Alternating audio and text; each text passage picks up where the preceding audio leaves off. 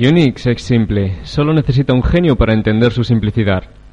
Dennis, Ritchie, creador del sistema operativo Unix y del lenguaje de programación C, entre otras cosas.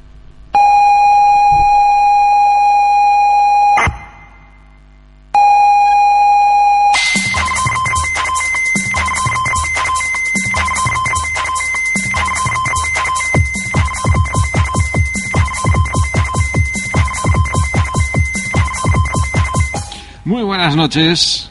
Muy buenas noches. Bienvenidos hoy, eh, señor Mick, Bienvenidos, señor Dani. a otra otra entrega de la saga eh, Retro Beats. Bien. hoy, hoy nuestro capítulo número 8 eh, que hemos querido titular Hemos querido titular un espinete al estilo japonés. Ah, ahí queda la cosa. Ahí queda la cosa. Bueno, pues hoy, como es costumbre, ¿no? Entre todos los, los que hacemos Retro Beats, pues hablaremos de máquinas antiguas, de cosas que han pasado de moda, no en todos los sitios, porque todavía hace unos días eh, fue una party de estas gen- mega, gen- mega en una plaza de toros, ahí en La Coruña, no me acuerdo cómo se llamaba. Ah, ¿La routada? La, la rutada, Eh, eso es, eso eh, es. eh. Y pues por allí fueron compañeros de, bueno, de... ¡Ay! De Retro Wiki, con un montón de, de máquinas a enseñar. Había una conexión de un gigasimétrico. Un giga simétrico Sí, nada que más, ¿no? proveía R. Solo. Bueno, cuando hagamos la ayer party aquí, a ver quién nos provee. Un giga un giga. Mm, No es difícil. No, bajo la red Asturcom parece ser que no, ¿no? Lo soportará. Yo creo que sí, yo creo que sí. Pero son redes PON, no GPON. Ah, Eh, no sé si lo soportan las cabezas. Ver, Lo veremos. Retro Bits, eh, eh, funcionamos con puertos series de 8 bits. Perdón. Perdón. Perdón. Sí, Funcionamos con puertos series. Eso de las redes LAN nos queda muy, muy allá, muy allá, muy allá. sí. Bueno, el caso, venga. eh, hoy vamos a hablar sobre las máquinas MSX, eh, sobre un personaje, eh, Sonic, el erizo. Sonic. Eh, hablaremos sobre las siguientes videoconsolas donde nos habíamos quedado la semana pasada, las de tercera generación. En especial hablaremos sobre la Epoch Cassette Vision y sobre un videojuego, Galaxian. Galaxian. Que es. Yo, personalmente, en el, la NES me tiré muchas horas jugando al Galaxian. Oh, Me encantaba ese juego. tengo que traer la NES. tengo que traer la NES. Que tengo el zapper y todo. y los... sí. Bueno, pues empiezo yo mismamente. ¿o? Comenzamos. Venga, pues empezamos hablando por los MSX. Bueno, pues MSX es el nombre de un estándar de ordenador doméstico comercializado durante los años 80 y bueno, principios de los 90. Fue definido por Kazuki O- eh, Nishi, presentado el 27 de junio de 1963 en Japón, donde se convirtió en el denominador del mercado doméstico. Tuvo además éxito en Europa, en España, en Francia, bueno, en los Países Bajos, en Brasil, en China, en Argentina y en la Unión Soviética, donde el Ministerio de Educación compró miles de unidades para equipar escuelas. Es prácticamente desconocida en Estados Unidos y pese a verse al principio como una amenaza para el liderazgo británico en el mercado europeo, registra unas pobres ventas en el Reino Unido. Fue un intento de unir bajo un mismo estándar a todos los fabricantes, de modo que se pudieran comprar periféricos de Sony para un ordenador Philips, y de que el software y hardware de base cumpliesen con una serie de requisitos que garantizaran que los programas escritos para el estándar funcionarían correctamente en cualquier ordenador. Los fabricantes podrían eh, añadir expansiones a su gusto para atraer a la clientela. Yamaha quizás es el mejor exponente con equipos que se comercializan como instrumentos musicales. Aunque la mayoría de fabricantes son japoneses, hay documentados 122 fabricantes de hardware eh, de todo el mundo que desarrollaron algún tipo de equipo o periférico MSX. Algunos de los más destacados fueron Canon, Casio, Panasonic, Philips, Sony, Toshiba y Yamaha. Varios más, eh, como Amstrad, se adhieren a la norma pagando la cuota y quedando a la espera de cómo se desenvuelve la primera generación. Su fracaso en el mercado estadounidense y, bri- y británico, dos de las tres mecas del videojuego por entonces, eh, les hace desistir. El significado de MSX, bueno, pues el significado del acrónimo MSX es un tema en de debate. que su creador se encarga de manipular, bueno, pues a conveniencia, a conveniencia. La mayoría de los usuarios MSX le atribuyen a Microsoft Extended, en referencia al BASIC extendido con que venían equipados. Eh, pero en abril de 1987 la Business Japan publica el artículo El samurái de los pensamientos electrónicos. en él se cuenta que al comenzar a negociar con Matsushita el futuro estándar, lo denominan MNX Matsushita Nishi y la X se referiría al poder ilimitado. Pero el nombre está registrado. Nishi cambia la segunda letra por la S de Sony, primera empresa en licenciarlo. Y a cada empresa a la que va a venderlo le dice que la X es por su empresa. Por último le dice a Bill Gates que las siglas pues son de Microsoft. y por último Nishi le atribuye en tiempos recientes a Machines with Software Edge. Uy, madre qué palabra. Intercambiable intercambiable. La historia. En los 80, Japón estaba en medio de un despertar económico. Grandes empresas de electrónica tuvieron éxito en el mercado de las computadoras debido al esfuerzo invertido en los 70. La combinación de diseño y su desarrollo tecnológico les permitió producir máquinas competitivas, pero inicialmente ignoraron el mercado de ordenadores domésticos y dudaban en hacer negocios en un mercado donde no existían estándares. El MSX fue formalmente anunciado durante una conferencia de prensa del 27 de junio de 1983, fecha que fue considerada como el nacimiento del estándar MSX y muchas grandes empresas japonesas hicieron públicos sus planes de producirlos. Esto produjo una ola de pánico en la industria de Estados Unidos. De todas formas, eh, las empresas japonesas evitaron la intensa competencia del mercado de ordenadores domésticos de Estados Unidos, liderado por Commodore, eh, International. Solo las empresas eh, Spectra Video y Yamaha comercializaron máquinas MSX en los Estados Unidos. Spectra Video tuvo algo de éxito y Yamaha con su modelo CX5M con interfase MIDI se vendió más como una herramienta musical digital que como un ordenador personal. Durante los 80, Europa se convirtió en el mercado más grande del mundo para juegos de ordenador y el extremadamente popular Sinclair ZX Spectrum dominaba el mercado, seguido pues, el, por el Commodore 64. En el momento en el que el MSX se lanzó en Europa, ya era demasiado tarde para introducirse con éxito eh, en, en el extremadamente apretado mercado europeo. En consecuencia, el MSX nunca llegó a ser el estándar global que sus creadores previnieron, principalmente porque nunca conquistó Estados Unidos y ni la mayor parte de Europa. En Japón y en Corea del Sur, el MSX fue la principal microcomputadora doméstica de los 80. Eh, también fue popular en los Países Bajos, España, Argentina, Brasil, algunos países árabes y en la Unión Soviética, donde, donde redes de Yamaha MSX2 fueron usadas en las escuelas para enseñar informática. Y las características principales eh, se conglomeran en que tenía un microprocesador Z80. Este procesador fue muy utilizado en los ordenadores domésticos de la época, Spectrum, Amstrad CPC, Commodore 128 como procesador secundario y en las primeras consolas Game Boy. Incluso en su versión militar se usa como ordenador de a bordo en cazas. Fue el primer sistema de computación casera que no dependía de una sola marca. Hubo múltiples empresas que hicieron ordenadores compatibles con la norma MSX. Incorporaba un entorno de programación MSX Basic 1.0 de Microsoft y sucesivas versiones. También de forma adicional admitía el sistema operativo de disco MSX2 en diferentes versiones, compatible a nivel de ficheros con el famoso MS2 para IBM PC, ambos pues de Microsoft. Disponía de una ranura de cartuchos de memoria para cargar los juegos o programas más rápidamente y para la conexión de periféricos adicionales. Permitía conectar una grabadora reproductora de casete. Eh, con todo esto, perdón, con esto uno podía programar algún juego y, programa y se podía almacenar para uso posterior. El sistema era muy lento y susceptible a múltiples errores, aunque muy económico. Permitía la conexión de diferentes unidades de disco e incluso en los últimos tiempos admite la conexión de discos duros y CD-ROM con interfaz IDE y SCSI. Como muestra de adaptación a las nuevas tecnologías, hoy día existe, además, un adaptador IDE para usar tarjetas Compact Flash en cualquier MSX2 o superior, teniendo así un sistema de almacenamiento robusto, portable y silencioso, por no mencionar el olvidarse de usar una fuente de alimentación AT externa al ordenador. Este ordenador no venía con monitor, aunque posteriormente ya incluía la salida correspondiente, junto con la siempre presente salida directa a televisión. Ha habido varias versiones de esta norma, MSX1, MSX2, 2 Plus, MSX Turbo R, que fueron aumentando su potencia y capacidad de forma notable. El último de ellos, el MSX Turbo R, venía equipado con un procesador RISC de 16 bits compatible con el Z80, el R800.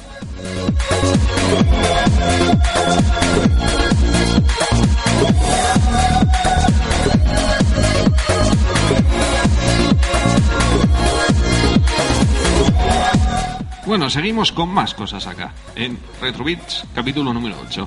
Eh, va- vamos a hablar sobre lo que da título al programa. Sonic. Sonic. Sonic. De Heijigo. Ahí, ¿Cómo se dice? Da igual. Heijigo. El erizo. El erizo. Eh, Sonic el es un personaje de videojuegos y la mascota creada por y para Sega. Es el personaje principal de la saga con su mismo nombre. También está presente en cómics, dibujos, animados y libros. El primer videojuego de esta franquicia fue creado en 1991 para competir con los videojuegos de la mascota de Nintendo, Mario, reemplazando a Alex Kidd. Sonic es un erizo azul de 15 años, 1 metro y 35 kilogramos, según la versión japonesa de Sonic S. X, que tiene la habilidad de correr a la velocidad del sonido, una característica que se muestra en la mayoría de sus juegos, siendo además su seña de identidad. Sobre el personaje. En el año 1990, en el mes de abril, Sega necesitaba un juego que, además de desplazar a su antigua mascota al Skid, vendiese un millón de copias, al menos. El grupo interno de desarrollo de Sega, AM8, realizó la mayoría de los bocetos del personaje, entre los cuales estuvo un armadillo, el cual sería usado posteriormente para el personaje Big D de armadillo. Una eh, Echidna, después aparecería como Knuckles, un señor obeso, que luego sería, pasar, sería la base del rival de Sonic, el Dr. Eggman, y un conejo. La opción que se eligió definitivamente fue el erizo, diseñado por Naoto Oshima, que, que- que sería llamado pues, Sonic. AM8 comenzó el desarrollo del juego y pasó a llamarse desde entonces hasta la actualidad como Sonic Team. De hecho, excepto AM2, eh, los grupos, eh, todos los grupos AM de Sega han terminado modificando sus nombres. El diseño ha variado levemente con el paso del tiempo, aunque a rasgos generales siempre ha sido el mismo. Los cambios de diseño más destacados que ha sufrido el personaje se produjeron primero, más levemente, con el lanzamiento de Sonic el Erizo 2, cambiando la estructura de la cabeza y las púas que más tarde serían rectificado y volverían al modelo antiguo. Y segundo, pero más destacado, con el lanzamiento de las aventuras de Sonic en 1998 con el objetivo de conseguir una nueva imagen corporativa de Sega más moderna, optando por trazados más dinámicos y flexibles, diseños más estilizados y otorgándole iris verde a los ojos, que hasta entonces, desde su creación, eran negros completamente. Este cambio estético también se produjo en Talis, Amy, Knuckles, el Dr. Eichmann, Mecha Sonic y prácticamente todos los nuevos personajes que siguieron esta misma línea. El tono azul de su piel nunca ha sido nunca ha sido explicado. La versión más habitual es que Sega quiso darle el mismo color azul que las letras del logotipo de la empresa. Mm, por eso. Sí. ¿Sabes una cosa? Sonic tiene personalidad. Tiene personas, sí, y tiene unas medidas. Y 35 kilos. 35 kilos. Bueno, pues Sonic es un personaje heroico, aventurero e independiente. Odia cualquier injusticia. Sonic no es, un modest- no es modesto en cuanto a su opinión acerca de sus habilidades. Presume mucho acerca de su supervelocidad, pero no duda en usar dichas habilidades para salvar a las personas indefensas. Generalmente es un individuo seguro de sus habilidades y calculador. Es muy inteligente, aunque lo disimula, y no le da vergüenza de mostrarlo con toda la verborrea sarcástica e irónica. Eh, sin embargo, también se demuestra astucia y prudencia, dando la impresión de que tras tanta con- eh, conversación esconde virtudes de las que no alardea. Se divierte con la ironía y el sarcasmo que usa para reírse de sus enemigos. Su comida favorita en los cómics y en los soap americanos son los chili dogs, aunque este gusto se repite en Sonic and the Black Knight, Black Knight sí, donde al principio del juego se puede ver cómo Sonic se los come. Y en Sonic al Ay, madre. Unleash.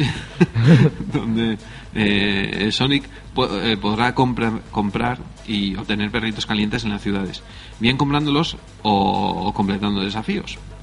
Eh, en ambos casos se los puede comer y le dan una bonificación de 70 puntos de experiencia. En cuanto a sus gustos musicales, los manuales de Sonic Advance 3 y Sonic Jam eh, nos indican su simpatía hacia el rock, aunque algunas páginas indican que en realidad su hobby es la música DJ.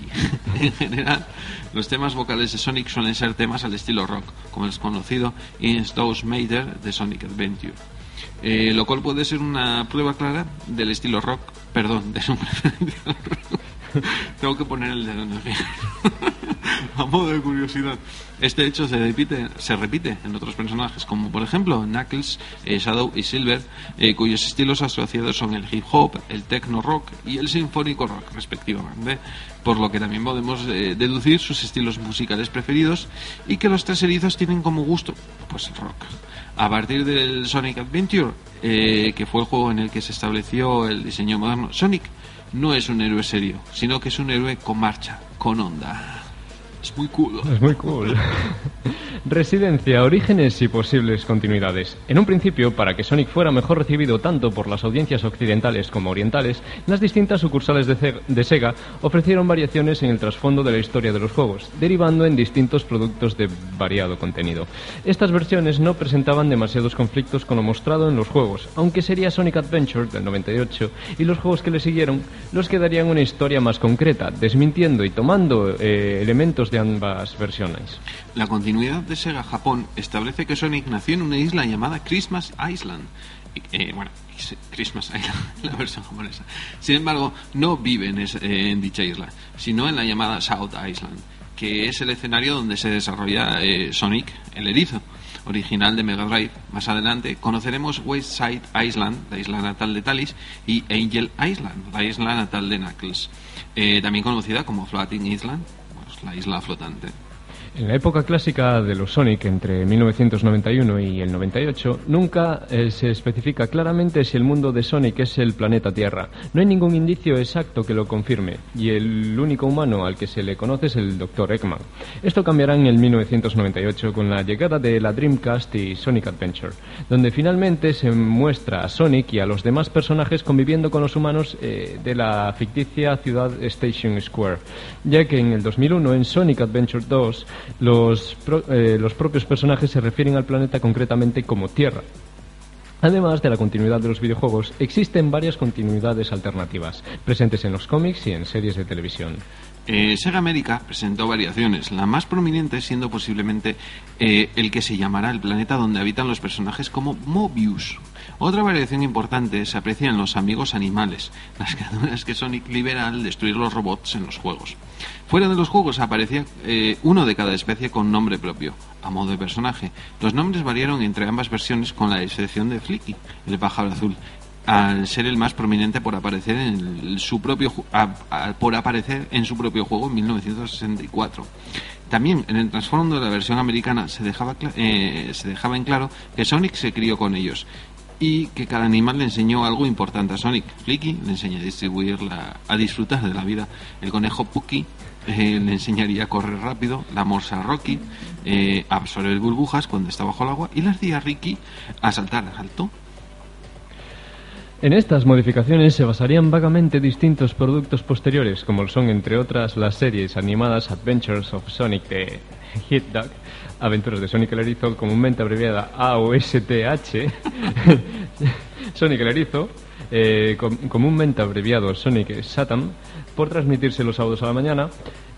Jolín, que sí, sí, Satam. Ambas de 1993, Sonic Underground, que tomaba elementos de Sonic el Erizo, pero por lo demás siendo muy diferente, de 1997, y las historietas inglesas Sonic eh, de cómic y americanas Sonic el Erizo. Esta última tomando la serie americana Sonic el Erizo como modelo, pero expandiéndose a la vez que adaptando elementos de los juegos, como por ejemplo, al dejar en claro que eh, el planeta Mobius es la Tierra en el futuro, ambas empezadas en 1993. Durante la época clásica de Sonic, en 91 y el 98, esta continuidad estableció un serio conflicto eh, con la Sega de Japón, debido a que en algunas ocasiones los manuales de instrucciones de los juegos de Sonic Team fueron modificados en Occidente con el propósito de adaptarse a la continuidad americana. Algunas de estas modificaciones hechas a los manuales de instrucciones fueron, eh, fueron referirse al mundo de Sonic como Mobius, eh, llama al Dr. Eggman como el Dr. Ivo Robotnik, este nombre es el nombre que se le dio, continuidad americana, o cambiar el nombre de Amy por el de la princesa Sally, personaje tanto de la serie animada de Sonic el Erizo como de los cómics del mismo nombre publicados por la compañía Archie, basada pues en la ardilla que era uno de los amigos animales. Este cambio en particular ocurrió en las primeras ediciones de Sonic CD, a modo de publicidad, pero luego corregido. Una posible tercera continuidad eh, es la presentada en Sonic el Erizo, la película.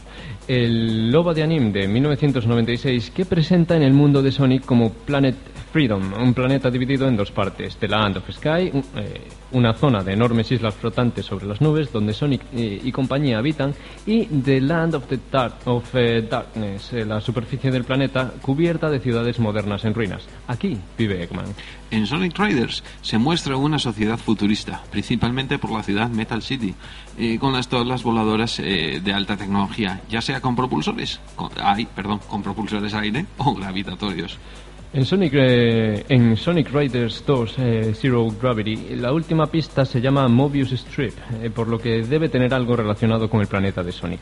La reciente terminada serie de anime Sonic X, X propone una continuidad muy similar a la oficial del Sonic Team, pero explica los hechos de una forma distinta. En lugar de que en lugar de Sonic haber vivido siempre en la Tierra, se establece que Sonic vive en un mundo paralelo y que debido a un Chaos Control, tanto él como Eggman como las Esmeraldas del Chaos, Thais Knuckles y los demás personajes, así como, de- como Angel Is- Island, la residencia e isla natal de, Esmer- de Knuckles, y la, y la Master Smell, son teletransportados al mundo de los humanos, la Tierra. Así, Sonic y los demás conocerán por primera vez a los humanos, aparte del Dr. Eggman.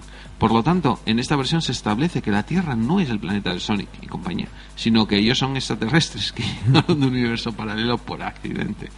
Esta naturaleza alienígena es similar a la de los cómics y mangas, salvo que en, en Sonic X no se ha mencionado el nombre del planeta natal de Sonic, por lo que no se considera Mobius, pero tampoco se le descarta el nombre, ya que la mayor parte de la serie transcurre en su planeta paralelo, la Tierra. En Sonic Chronicles, la Hermandad Siniestra, un videojuego para la consola portátil de Nintendo DS. En los apuntes del diario, cuando entramos al menú, hay información sobre todo lo pasado en el anterior juego. Como, por ejemplo, el incidente de Chaos o la muerte de Emerald. Eh, se repite constantemente el mundo de Sonic, que hace pensar que Sonic pertenece a Mobius, ya que no hace referencia alguna que el mundo de Sonic sea la Tierra. Esto podría explicar, entre otras cosas, eh, eh, los extraños seres que se ven a lo largo del juego, como halcones gigantes o dragones, que bien podrían ser los dragones de Komodo. En Sonic Unleashed, durante todo el argumento, a pesar de no ser nombrado, se ve que el mundo de Sonic es muy similar a la Tierra, pero toda la masa terrestre está distribuida de forma diferente. Las culturas del mundo eh, de este juego están enormemente basadas en las de la Tierra. Y las habilidades de Sonic eh, es que Sonic es considerado como la cosa más rápida del mundo. Esta eh, expresión se suele utilizar en los cómics y series de televisión americanas. Sonic eh, puede, superar velocidades de- del Match 1. Posiblemente los únicos que pueden igualar a Sonic en velocidad son su clon robótico Metal Sonic y Shadow. Su primera habilidad fue Sonic Spin Attack, en la que Sonic salta mientras se enrolla sobre sí mismo, como lo hacen los erizados. Gracias a sus pinchos y a su velocidad de giro, puede atacar de esta forma a sus enemigos. A partir de Sonic el Erizo 2, Sonic puede alcanzar el Spin Dash, que, eh, en el que Sonic, además de empezar a rodar, eh, coge impulso dando vueltas por sí mismo a una velocidad estática. Sonic, si va muy rápido, puede correr sobre el agua, aunque esto solo eh, eh, ocurre en los juegos de 2D, ya que desde que Sonic alcanzó la tercera dimensión, el agua profunda es sinónimo de muerte para él, a excepción de Sonic Unleashed y Sonic Colors. En Sonic Unleashed eh, puede correr sobre el agua siempre que mantenga velocidades similares a la de Sonic Boost, que tenga este último activado o no. Tenga este último activado, perdón. Sí. En Sonic Colors eh, puede estar de- dentro del agua, pero en dos dimensiones. Eh, bueno, pues Sonic, eh, como sabéis, pues tiene mm, 300.000 juegos. Vamos a empezar por los de la consola de 8 bits. En la Game Gear y Master System encontramos a Sonic el erizo. Sonic tiene que liberar a los animales de su, conversión a máquinas por parte del Dr. Robotnik, recorriendo eh, de principio al fin la isla de South Island, visitando cada una de sus exóticas y peligrosas áreas y derrotando a cada artilugio del Doctor. Se lanzó ambas plataformas, para la Game Gear y para Master System. Eh, Sonic el Erizo 2 es diferente al de Mega Drive prácticamente en todo. Sonic tiene que rescatar a Tails eh, de las manos de su némesis, eh, Robotnik, para ello y eh, tiene que recoger a las seis esmeraldas del caos que están en cada nivel, mientras derrota a cada uno de los jefes mecánicos que custodian cada área. Disponible para ambas, ambas plataformas. En Sonic Chaos también sigue la misma mecánica que Sonic el Erizo 2. Y en este caso, Robotnik ha robado las esmeraldas del caos, incluida la más poderosa de ellas, la esmeralda roja. Por primera vez la habilidad de volar de Tais eh, de Tails eh, puede ser controlada por el jugador. Sonic y Tails deben de nuevo hacer frente a cada una de las máquinas del siniestro Doctor, disponible para ambas plataformas. Sonic Triple Trouble es otro videojuego protagonizado por Sonic y Tails, los cuales tienen que conseguir las esmeraldas del caos robadas y luchar contra nuevos y diversos enemigos, entre ellos el misterioso Knack the Whistle, eh, también conocido como Funk the Sniper, Knuckles de, eh, de Echidna, que cree que nuestros protagonistas son enemigos, y el Dr. Robotnik, que tiene a punto una de sus más diabólicas creaciones y que además se ha apoderado de la Esmeralda Dorada, exclusivo de la portátil de Sega Game Gear. Eh, Sonic Drift y Sonic Drift 2 para Game Gear eh, fue la primera inclusión de Sonic y sus compañeros en el género de carreras. Él y más personajes de la saga Sonic se montaban en karts para convertir para, perdón, para competir y ganar las esmeraldas del caos. Cuatro personajes disponibles en la primera entrega, mientras que son siete eh, para la segunda. Sonic Spinball, versión del original de 16 bits, solo para Game Gear, pero en algunas partes de Europa y América también lo hizo en Master System. Es un juego en el que Sonic se convierte en bola de pinchos para adentrarse en una gran base de Robotnik con un planteamiento del juego de pinball en el que Sonic es la bola de juego. Sonic Labyrinth eh, fue un innovador juego de Game Gear que usó la perspectiva isométrica de pseudo 3D en el cual Sonic tiene que liberar, eh, perdón, recuperar sus zapatillas, robada por el Dr. Eggman, las cuales son las que le otorgan una mayor velocidad. Sonic Blast es el primer juego de la plataforma de 8 bits de Sega, exclusivo para Game Gear, en el que hace aparición Knuckles el Echidna como jugador, junto con Sonic en unos entornos en 2D, pero sin embargo, por primera vez con gráficos casi por completo pre-renderizados, que le dan una apariencia pseudo 3D al título en que en aquel entonces era bastante novedosa en una videoconsola de 8 bits. Pero en las de 16 bits también había eh, Sonic el herido, lanzado para la consola Sega Mega Drive. Es quizá el juego más, más recordado de Sonic, eh, sobre todo en su primera etapa, etapa la zona de la colina verde o de Green Hill Zone. Eh, aquí comienza la andadura del erizo azul en contra del Dr. Robotnik, que ha robotizado a todas las criaturas del planeta Mobius. Sonic el Erizo 2 eh, para Sega Mega Drive es eh, secuela del anterior, que aparece por primera vez eh, el fiel y mejor amigo de Sonic, Tails el Zorro, el cual corría detrás de él, siendo además el primer juego en el que el erizo se transformaba en Super Sonic, obteniendo nuevas habilidades y poderes. Es el juego que más fases distintas posee. Sonic CD es el juego en el cual Sonic viaja a través del tiempo, al pasado, al presente y al futuro, para tratar de liberar un extraño planeta del poder de Robotnik y salvar a Amy Rose, eh, que aquí hace su primera aparición, al igual que Metal Sonic, que es el principal enemigo del juego y el más persistente hasta ahora.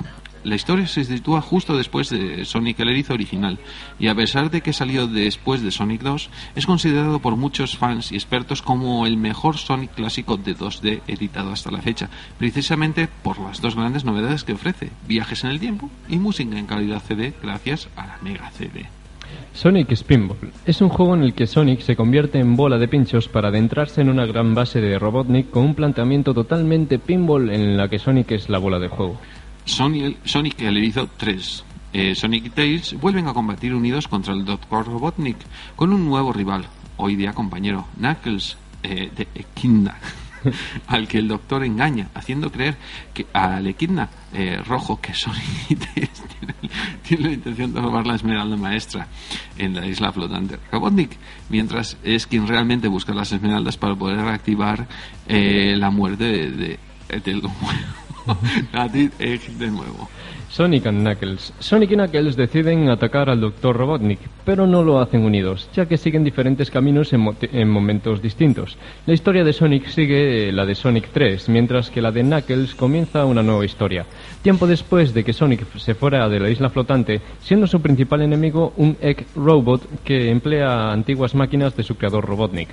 Fue el único cartucho que utilizaba la, tecnología, la tecnología Locon, que consistía en la incorporación sobre un cartucho de una segunda ranura, que permitía la conexión de un, de un, segundo adicional, ante lo cual la ROM del primero reaccionaba, saltando una secuencia de código alternativa que tomaba, ante determinados casos específicos, partes del código de la ROM del que se había conectado, dando como resultado, eh, por así decirlo, un juego mixto que incorporaba elementos de ambos. Esto, en el caso de Sonic and Knuckles, solo se producía ante determinados títulos de la saga de Mega Drive, como es el caso de Sonic de, Sonic el Erizo, que daba como resultado un juego exclusivo de, miles de fases de bonus al estilo Sonic el Erizo 3, o el caso de Sonic el Erizo 2, que daba como resultado eh, Knuckles el Equidna eh, en Sonic el Erizo 2, permitiendo al jugador controlar al Equidna rojo por fases y con buena parte del motor del Sonic 2 original, pudiendo hacer uso de sus novedades, novedosas habilidades, planear, trepar, romper muros sin esfuerzo, pero con una mejor velocidad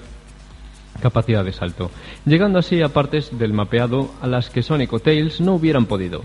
Pero era sin duda al fusionar el cartucho con Sonic el Erizo 3 cuando se producía el cambio más espectacular, con un nuevo título completamente híbrido, Sonic 3 y Knuckles que permitía comenzar con cualquiera de los tres personajes, Sonic, seguido o no de Tails, Tails o Knuckles, en las fases de en, en las fases de Sonic el Erizo 3, abriéndose eh, en el caso de Knuckles, caminos completamente nuevos y alternativos. Al completarlas, cualquier personaje podía avanzar por las fases de Sonic y Knuckles hasta el final, haciendo un juego el doble de largo y siendo posible además acceder a siete nuevas Super Esmeraldas del Caos que permitían, en caso de ser recolectadas junto con las siete originales, una nueva transformación del jugador en Hypersonic, Super Tails o Super Knuckles, respectivamente según el caso.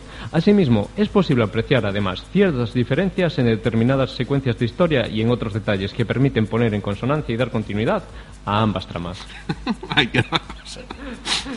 Sonic 3 and Knuckles haría su aparición posteriormente como título unificado de formato CD-ROM para determinadas plataformas IBM PC compatibles. Sonic 3D Blaze con, eh, con los gráficos pseudo 3D en vistas isométricas y, pre-renderizadas. El objetivo del erizo azul es rescatar a unos pájaros denominados flickers, que habitantes de la isla del mismo nombre, Isla de los Flickers o Flickies Island, ya que Eggman los tiene prisioneros dentro de monstruosos robots lanzando en un principio para Sega Mega Drive, aunque posteriormente pues también sería eh, una reedición con la mejoría de las texturas para consolas de 32 bits de Sega, en este caso Sega Saturns. Y llegas a las consolas de 32 bits.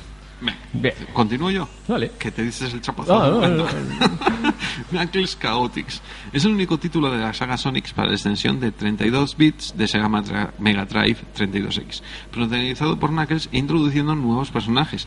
Eh, tenía la particularidad de que se controlaba a dos personajes atados entre sí por unos extraños anillos unidos por un campo de fuerza con una forma de cuerda, con lo que hay que controlar el movimiento de los personajes para superar determinados obstáculos y que uno no haga caer al otro. Sonic 3D Blast, versión mejorada del juego de Mega Drive para Saturn con mayor eh, calidad visual y sonora, además de tener nuevas etapas especiales tridimensionales, también para PC. Sonic R para Sega Saturn y PC. Sonic Tails, Knuckles, Amy y Robotnik, junto a nuevos invitados y personajes exclusivos, disputan carreras de velocidad en una serie de vistosos circuitos en 3D, con una música muy pegadiza. Sonic Jam, primer recopilatorio editado de los primeros juegos de Sonic de Mega Drive, con un pequeño mundo en 3D, editado en 1997. Sonic Stream, el proyecto cancelado. Un proyecto cancelado. por, lo que eh, por lo que mostraban los vídeos de la versión de desarrollo, el juego partía de una base en, en cierta forma similar al muy posterior videojuego de Nintendo Mario Galaxy para Wii. Consolas de 128 bits. Eh, Sonic Adventure. Sonic se dirige a la actualidad de Station Square para enfrentarse a, un nuevo enemigo, Chaos, que como no estaba bajo el control del Dr. Eggman. Este juego trajo como novedad primera para los circuitos de Sonic la capacidad de interactuar con personajes no jugables, dando aún más sensación de libertad al juego que podía ser eh, explorado libremente. Eh, estaba disponible para Dreamcast y también se relanzó en GameCube y en PC, llamándose Sonic Adventure DX, eh, el corte del director, que incluía numerosos extras. Sonic Adventure 2. Sonic es acusado de un robo que nunca cometió y es perseguido por las fuerzas militares. Sonic se enfrentaba ante Shadow por primera vez. Fue su primera aparición. Aunque tuvieron que olvidar sus diferencias para liberar al mundo de su destrucción por enésima Aún teniendo una sola historia, se puede disfrutar del juego bajo dos puntos de vista, el de los héroes, Sonic, Tails y Knuckles, y el de los Dark, Shadow, Eggman y Rouge. Salió originalmente para Dreamcast, para Dreamcast en 1900, eh, perdón, en 2001 y en el 2002 se relanzó para la Nintendo GameCube para conmemorar los 10 años de Sonic bajo el nombre de Sonic Adventures 2 Battle, eh, con nuevos añadidos y con extras. Sonic Shuffle. El juego consiste en avanzar por un tablero en un mundo, ya sea de hielo, bosque y otros más, en donde los jugadores, que se pueden eh, jugar hasta cuatro jugadores multijugador o contra la máquina, progresan por puntos. En este lapso recoge anillos y si cae en un círculo azul gana muchos más anillos, pero si cae en uno rojo los pierde. Esto depende del tamaño del círculo que tiene cada dibujo de anillo. En el tablero se pueden llegar a diferentes stages, niveles, en los cuales eh, se pone un reto y, el que gane avanza. Sonic Heroes, el tercer juego en 3D de la saga. En él se hace más hincapié en el trabajo de equipo. Cada equipo consta de tres personajes, habiendo cuatro equipos. Sonic comparte filas con Tails y Knuckles. Sonic es retratado por Eggman, a la que le al que a, que le impida realizar sus planes. Pero todo resulta ser una trampa de Metal Sonic. Su extremadamente alta calidad gráfica producida eh, producía, problemas con la versión para PS2, para PlayStation 2. Sonic Riders es la última incursión de Sonic en la velocidad arcade usando unas tablas voladoras, Extreme Gear. Este juego mezcla velocidad, rol y trucos extremos en sus endiabladas carreras. Eh, también fueron editados juegos de Sonic para consolas portátiles. En este caso la Nintendo, eh, la Apple iOS, la Sony Neo Geo y la, perdón, la Sony la Neo Geo Pocket. Bueno, Sonic Pocket Adventure fue el único juego de Sonic producido para Neo Geo Pocket. Pocket. Este juego eh, usa escenarios de Sonic 2 de la Sega Genesis, aunque los mapas no son los mismos, ni tampoco los jefes, llegando hasta a pelear eh, contra Knuckles en una de las etapas. Sonic Advance fue el primer juego típico de Sonic para la Game Boy Advance. En él Sonic vuelve a los entornos 2D. Su estilo en gráficos era distinto, ya que Sonic y sus compañeros tienen un aspecto más anime de sus diseños realizados desde Sonic Adventure. Sonic Advance 2, como principal novedad sobre el título anterior, en el que el juego es mucho más rápido, donde los enemigos son más escasos, donde el personaje correrá prácticamente sin parar y donde los obstáculos tienen un papel un poco más que testimonial, siendo las caídas sin fondo el principal peligro. Aparece por primera vez eh, Cream de Rabbit. Sonic Advance 3. A la hora, mm, ahora para entrar en las etapas de cada zona tiene que recorrer un mapa principal, pero en este incluso encontrará zonas extra. Sonic se puede formar con equipo con Tails, Knuckles, Amy o Cream, pero entre sí los personajes también pueden realizar parejas, dando lugar a 20 combinaciones distintas. Sonic Battle es un juego de lucha en 3D para Game Boy Advance. Eh, aquí se puede elegir a muchos personajes de la saga, entre los que destacan Sonic, Shadow, Amy, Knuckles, entre otros. Sonic N es la conversión de Sonic Advance para la N-Gage de Nokia. El juego no se alteró en absoluto en ningún término, pero se adaptó eh, la pantalla para la consola. Sonic Rush fue el primer juego de Sonic para la plataforma Nintendo DS y consistió en un juego de plataformas 2D que aprovechaba la doble pantalla para visionar las partes superior e inferior de los escenarios, moviéndose en el erizo por ambas. Este, es- en este juego aparece el nuevo personaje, un nuevo personaje jugable, Blaze the Cat. Sonic Rush Adventure. En la continuación de Sonic Rush para Nintendo DS, el juego era en 2D y su desarrollo recordaba mucho al primer Sonic Rush. Sonic Colors para Nintendo DS tiene un estilo muy similar al de los juegos de Sonic Rush. La mayor parte del juego está en dos dimensiones, pero hay partes eh, en el que está en tres, como la etapa especial, que es táctil. Sonic Chronicles The Dark Brotherhood eh, fue el primer juego del género RPG de la saga Sonic de El Erizo, desarrollado por el Sonic Team conjuntamente con BioWare. Eh, disponible para Nintendo DS. La trama presentaba eh, nuevos indicios acerca del pasado de la civilización de Knuckles y también a un nuevo Echidna como personaje jugable, Shade de Echidna. Sony Erizo 4 fue lanzado en octubre del 2010 para iOS, eh, para iPhone, iPod Touch y iPad. Y es como el Sonic 4 de la PlayStation 3, la Xbox 360 y de la Wii, pero con dos niveles adicionales y el manejo de la pantalla especial con un sensor de movimiento. Además, está adaptado a la pantalla táctil del iPhone, del iPod Touch y del iPad. Sonic the Hedgehog CD va a ser lanzado a finales de 2011 para iOS con los marcadores para el Game Center y para Android y Windows Phone sin los marcadores. Y luego también pues aparecieron juegos de Sonic en las consolas de nueva generación. Sony el Erizo, el primer juego de Sonic para la Xbox 360 y para la PlayStation 3, donde los tres erizos, Sonic, Shadow y Silver, y Silver, que es un nuevo personaje, con la ayuda de sus amigos tratarán de salvar la ciudad de Soleanna y el planeta de Eggman, eh, y de un erizo demoníaco, Mephiles. Sonic and the Sacred Rings, Sonic y los Anillos Secretos. Para la consola Wii de Nintendo, Sonic tiene que completar más de 500 misiones. Lo revolucionario de esta entrega es el innovador control, alabado por unos y criticado por otros, que se trata de realizar ciertos movimientos con el Wii Mode para girar, saltar, atacar, etc. Mientras Sonic corre solo por el recorrido. Sonic Riders, eh, Zero Gravity, secuela de Sonic Riders, las consolas de 128 bits. La mecánica del juego destaca por el uso de la gravedad para realizar eh, nuevas habilidades como el salto gravitatorio y el control gravitatorio. Además, incluyeron dos nuevos personajes secretos, Knights y Amigo, que pertenecen a otras franquicias de Sega. Sonic Free Riders, eh, tercera parte de Sonic Riders, de la consola de juegos Xbox 360 Kinect para el primer uso del control de movimiento completo del cuerpo para girar y dar la vuelta a su camino a través de una serie de circuitos visuales impresionantes. Sonic Unleashed. Eh, fue lanzado en noviembre del 2008 para las tres plataformas de nueva generación y para la PlayStation 2. Este juego alternará el control bidimensional y tridimensional. Sonic deberá salvar el planeta de la catástrofe creada por Eggman, sufriendo una terrible mutación cuando cae la noche. Sonic and the Back Black Knight. Sonic y el Caballero Negro. Nintendo Wii. Remontándole a la eh, edad arturiana, en este juego, aparte de sus habilidades ya mencionadas, usa una espada, atacando simplemente con ella o combinaciones como hacerse la bola con la espada. Y cabe mencionar la aparición de Shadow, Knuckles, Blaze, Tails y Aime como Sir Lancelot, Sir Gay, mm, Gawain, Sir Percival Smith, que era un guerrero, y la Dama del Lago. Su nueva forma será Excalibur Sonic, que posee una nueva, una nueva armadura dorada y una espada grande, eh, que era Excalibur y poderosa. También hay personajes extras como Silver, que era Sir Galahad, y Jet, Sir Lamorak, que se pueden usar en el modo batalla. Sonic Colors. Fue lanzado en noviembre del 2010 en Australia, Europa, América del Norte y Japón. El Dr. Eggman, para disculparse por sus malvados planes del pasado, ha creado un parque de atracciones en el espacio intergaláctico, con varios planetas unidos, pero en realidad es una trampa. Y el parque de atracciones no es otro que, que otro de sus planes. Sonic eh, tendrá que rescatar a los Whips, que son unos alienígenas que el Dr. Eggman está capturando para conseguir energía, y parte de la energía eh, está en el parque de atracciones. Sonic and Sega All Stars Racing eh, fue lanzado para, eh, a principios de 2010 para todas las consolas de nueva generación y PC. Se trata de un juego arcade de conducción al estilo Mario Kart con personajes tanto de la franquicia de Sonic como de juegos pertenecientes a Sega.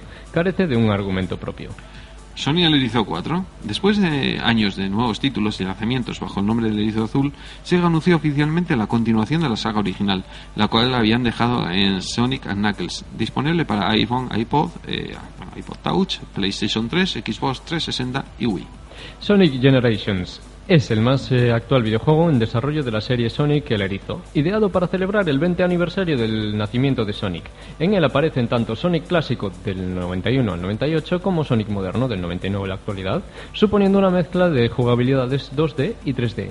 Está siendo producido por Sega y su lanzamiento está previsto a finales de 2011. Estará disponible en las plataformas PlayStation 3, Xbox 360, PC y una versión exclusiva para Nintendo 3DS. Bueno, pues aparte de videojuegos, eh, Sonic apareció también, bueno, aparece en dibujos animados. Eh, la primera aparición eh, de una serie de Sonic en la televisión fue la de las aventuras de Sony el Erizo, conocidas por sus siglas AOSTH. Esta serie era más bien para preescolares e infantiles. Fue una serie cómica y divertida y sus personajes fueron la inspiración para el juego, el Dr. Robotnik's Mint Bean Machine. La siguiente fue Sonic el Erizo, que era mucho más oscura. Se la conoce también como la sigla de Satan, eh, una referencia clara al horario en el que se transmitía, que eran los sábados por la mañana. Esta serie está basada en los cómics americanos de Archie y presenta un argumento mucho más serio y profundo de la primera serie, apareciendo numerosos nuevos personajes y enriqueciendo considerablemente a la misma. Sonic Underground, que fue la que posteriormente se realizó, eh, se alejaba de las series anteriores. Eh, Sonic formaba parte de un grupo musical junto a sus dos hermanos, Manic y Sonia, quienes solo aparecen en esta serie y en un cómic de Archie basado en la misma, y que sería como continuación de esta. Sonic X, la última serie, es un anime en la que Sonic es transportado al mundo de los humanos, junto con Tails, Knuckles, Amy, Eggman y los demás. Actualmente puede verse en España y en algunos países latinoamericanos, aunque ya no a través de Disney XD. Curiosidades sobre Sonic. En la serie animada chilena, Diego y Glot, en el episodio King Over, con la venta del supermercado avasallador. Salió la caja de Sega Station, parodia de la PlayStation, Sega Wii, Xbox 360 y Nintendo 64, con el personaje con, con, con el personaje de Sonic con el gorro de Mario. En la serie Los Simpsons, en el episodio El bebé de mamá, Bart Simpson quiere robar un videojuego y en sus pensamientos aparecen personajes que parodian a Sonic, Mario, Luigi y Donkey Kong. En la serie Jiji Puffy a Miyumi, el episodio Sonido Fuera, cuando Amy y Yumi llegan al departamento de, de coloreado, los sonidos que se escuchan cuando cambian los colores fueron tomados. Por ejemplo, del primer sonido de cambio del col eh, por ejemplo, el primer sonido de cambio de color es el juego Sonic el erizo, desde la Sega Mega Drive. En el juego Super Smash Bros. Brawl, Sonic y Solid Snake son personajes desbloqueables secretos y además en el escenario de Sonic se pueden ver a él y a sus amigos en el fondo corriendo. En el juego pirata Sonic 6 Jam de Sega Genesis aparece un nuevo mundo donde todos los niveles y el estilo de juego son similares a los de Super Mario Bros. En el juego pirata Sonic Adventure 7 de Game Boy Color eh, aparece en la presentación del juego Sonic y Knuckles graficando en colores verde y azul. El juego Knuckles Chaotix eh, es un videojuego protagonizado por Knuckles para el periférico de Sega Mega, Drive llamado Sega 32X, en el cual no está el erizo azul. Aquí, el guardián eh, forma equipo junto a Spino, Charmy, Vector y Mickey, luchando contra los malvados, doctor, perdón, los malvados planes del Dr. Robotnik, tratando una vez más de detener a su robot más poderoso, el Metal Sonic. En la serie Los Simpsons, en el episodio El Show de los 90, cuando Homer invita a Marge eh, a unirse en su cama para tener relaciones y Marge se los niega, se presenta un anuncio donde aparece Sonic, el erizo, dándole un anillo a Amy Rose eh, representando el matrimonio. En la popular serie de televisión Mega XLR existe un episodio donde aparece un erizo gigante que corre velozmente y se convierte en bola.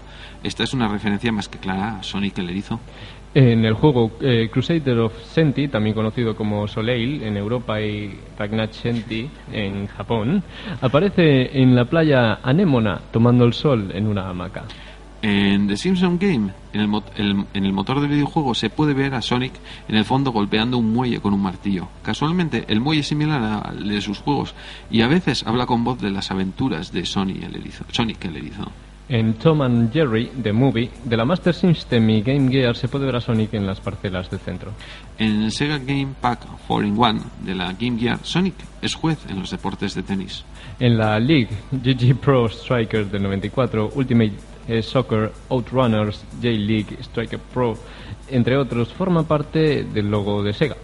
En Daytona USA eh, se lo puede ver tallado en una piedra. En Sin City 2000 se lo puede ver construir como estatua.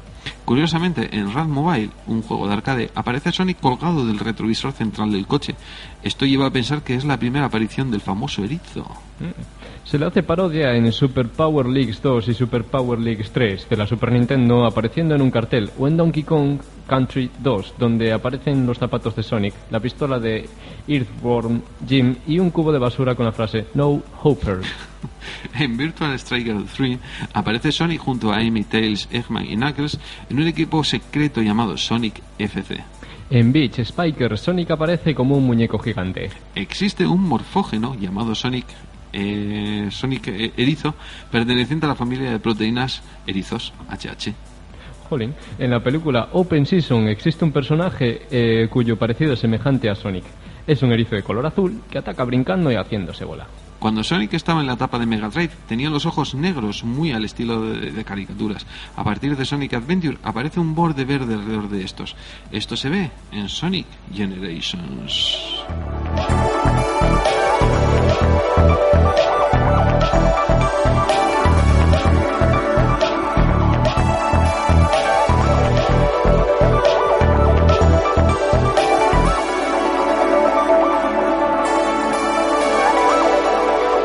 Bueno, habíamos hablado en capítulos anteriores de Retro Beats sobre consolas de primera y segunda generación. Pues ahora toca las de tercera. 3G. no, no, tercera generación. 3G. Bueno, pues después de que América del Norte se sumiera en el crash, dando como resultado la crisis del videojuego de 1983, muchas industrias americanas tuvieron que dejar la producción de consolas. Este momento lo aprovechó las lo aprovecharon las compañías japonesas, la aprovechó, perdón, Holly la compañía japonesa Nintendo para hacer lo que sería su jugada maestra, lanzar la Famicom de Nintendo al mercado en 1984, que poco después de su rediseño fue conocida mundialmente como la NES. Mm. Dos años más tarde, la compañía Sega lanzaría su primera videoconsola en territorio japonés, a la que llamaron Sega Mark III.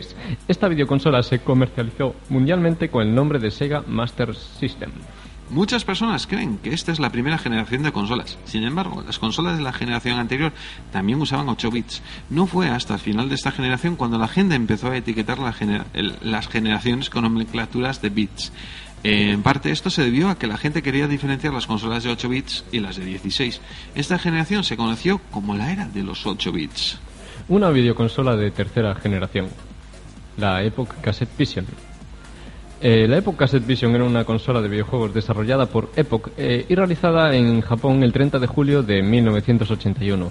A pesar del nombre, el aparato utilizaba cartuchos, no casetes, y posee la distinción de ser la primera consola programable lanzada en Japón. El sistema se vendía por 13.500 yenes, mientras que los juegos costaban alrededor de 4.000 yenes. Los gráficos de la consola eran un poco peores que los del Atari 2600 y sus únicos controles eran dos joysticks, que eran dos para cada jugador, uno para el movimiento horizontal y otro para el vertical dispuestos dentro de la misma consola, además de dos botones de acción por jugador. A pesar de que la Cassette Vision no fue un éxito de ventas, se las arregló para engendrar una versión más pequeña y barata llamada Cassette Vision Junior y una sucesora llamada Super Cassette Vision. Esta última fue lanzada en 1964 y también fue vendida en Europa con muy poco éxito.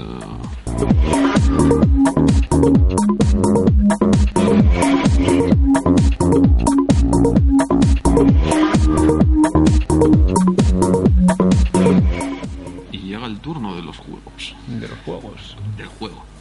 Shoten Up. Bueno, empieza tú, venga. Galaxian. Eh, es un juego shoot'em up creado en el 79 por la empresa Namco.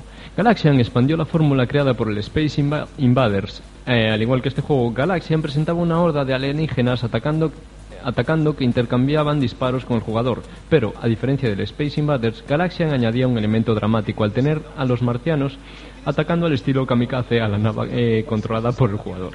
El juego es bastante simple. Enjambre tras enjambre de aliens atacan a la nave controlada por el jugador, a Galaxy, eh, la cual solo puede moverse de izquierda a derecha en la parte inferior de la pantalla. La nave solo puede lanzar un disparo a la vez, al igual que en Space Invaders, recargándose cuando un alien es destruido o cuando el disparo desaparece de la pantalla pero los disparos muchas veces son rápidos y la nave se recarga rápidamente. El jugador destruye un enjambre, solo para encontrarse con otro más agresivo que el anterior.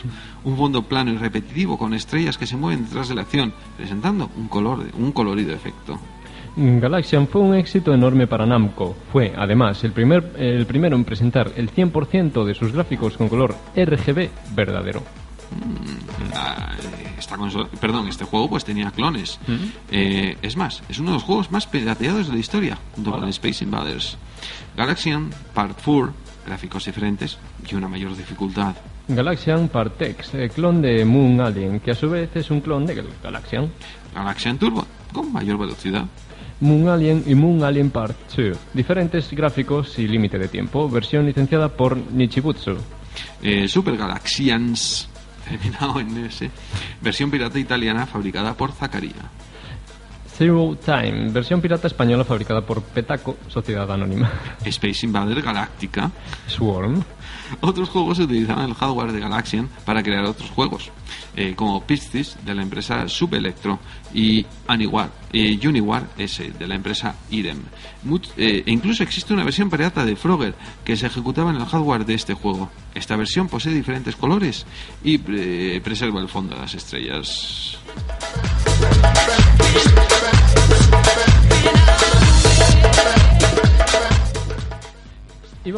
Y vamos con las con las curiosidades. Eh, un lugar en la historia de los videojuegos. Galaxian cautivó las mentes de más de un aficionado a los arcades, dice Chris Lindsay, director del National Video Game and Coin-Up Museum, Museo Internacional de los Videojuegos, en San Luis, Estados Unidos.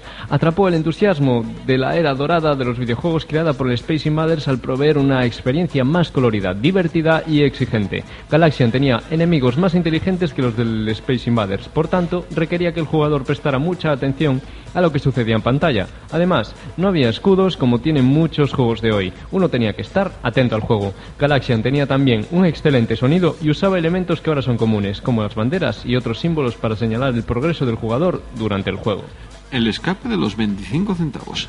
Galaxian definitivamente tiene una respuesta entusiástica. De hecho, yo coloco deliberadamente el juego cerca de la entrada del museo. Muchas veces es el primer juego que la gente utiliza. Eh, Disney a menudo ve padres tratando de transmitir a sus hijos la emoción de estos juegos. Es divertido ver a un padre tratando de explicar el juego a su hijo. El niño solo quiere aprender a jugar él solo, mientras que el padre quiere demostrarle cómo se juega. El hombre empieza a explicarle las reglas del muchacho, mientras que éste mira para cualquier lado, preguntándose cómo saldrá de esta. Pero el padre continúa explicándole por menos el juego, sabiendo que su hijo no las va a captar a la primera partida. Eso demuestra el entusiasmo que tiene una generación por eh, eh, que tiene esta generación por estos hermosos juegos. Con o sin la ayuda de los padres, Disney ve a una generación de jóvenes mostrando cariño hacia los juegos clásicos. Los niños son bastante buenos en estos juegos, dice Disney. Estoy bastante sorprendido de ver lo que se llevan los muchachos con estas cosas. Debe ser porque yo soy viejo y pienso que puedo jugar mejor que ellos. Y no es siempre el caso con los videojuegos. Eh, esa es una lección que una generación entera debe aprender. Perry Rogers tiene el récord oficial para el Galaxian con 389.770 puntos. Una unidad de Galaxian aparece en el film Joysticks de 1983. La versión de la NES posee un huevo de Pascua consistente en cinco temas musicales, entre ellos La Reine de Saba, Graciela Susana, y Náusica Requiem de la banda sonora de la película anime Náusica del Valle del Viento, producida por Estudio Ghibli en 1984.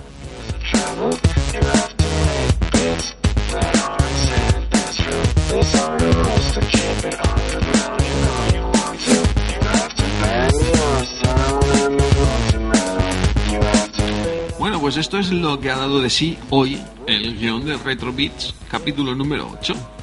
12 páginas. Unas cuantas, ¿eh? Sí, sí, sí, sí. Menos mal que, soy do- que somos dos. Imagínate si venimos uno solo. Ya. No- Nos desecamos aquí la voz. Como el día en que te dejé solo, pobre Dan. Pobre. Pobrecillo de mí. pobre. Que me recordó y tuvo mucha pena. Sí, sí, sí, Sí. Tenía que haber cancelado ese programa. No. Oh. No, no, bueno. Pues el caso, eh, recordaros que tenemos en nuestra web, en retrobits.eu, un foro ahí mm, que en el que podéis dejar vuestras inquietudes, vuestras dudas, eh, aportar eh, comentarios al programa, aportar pues artículos también, ¿por qué no? Y nada, también deciros que tenemos un mercadillo que está tal como se inauguró el primer día. Donde, pues si queréis vosotros cambiar vuestros vintage aparatos, pues eso, cambiar, vender o buscáis algún aparato en particular, lo posteáis en el foro y nosotros amablemente lo dimos por aquí para que tanto en, eh, en internet como en las emisoras de radio donde se escucha eh, Retrobits, pues no sepa la gente y diga, ah, pues yo quiero cambiar esa Comax CT678 El Comax, sí. por una lata de Coca-Cola vacía. Bueno, sí, sí, es de los 50. Oye, ¿no? ¿Quién sabe? Bueno, pues no sé, Víctor, vamos. No. Saludar a todos nuestros escuchantes. Y nada, pues yo por mi parte lo mismo, desearos que paséis una muy bonita semana Y feliz semana. y como decía mi, mi filósofo mm, televisivo favorito, eh, sed buenos, pero no tontos. No. Lo dicho, eh, Dani Manchado, un saludo para todos vosotros. En el día, un saludo y ¡Feliz semana! Eso, hasta la semana que viene. Chao, chao.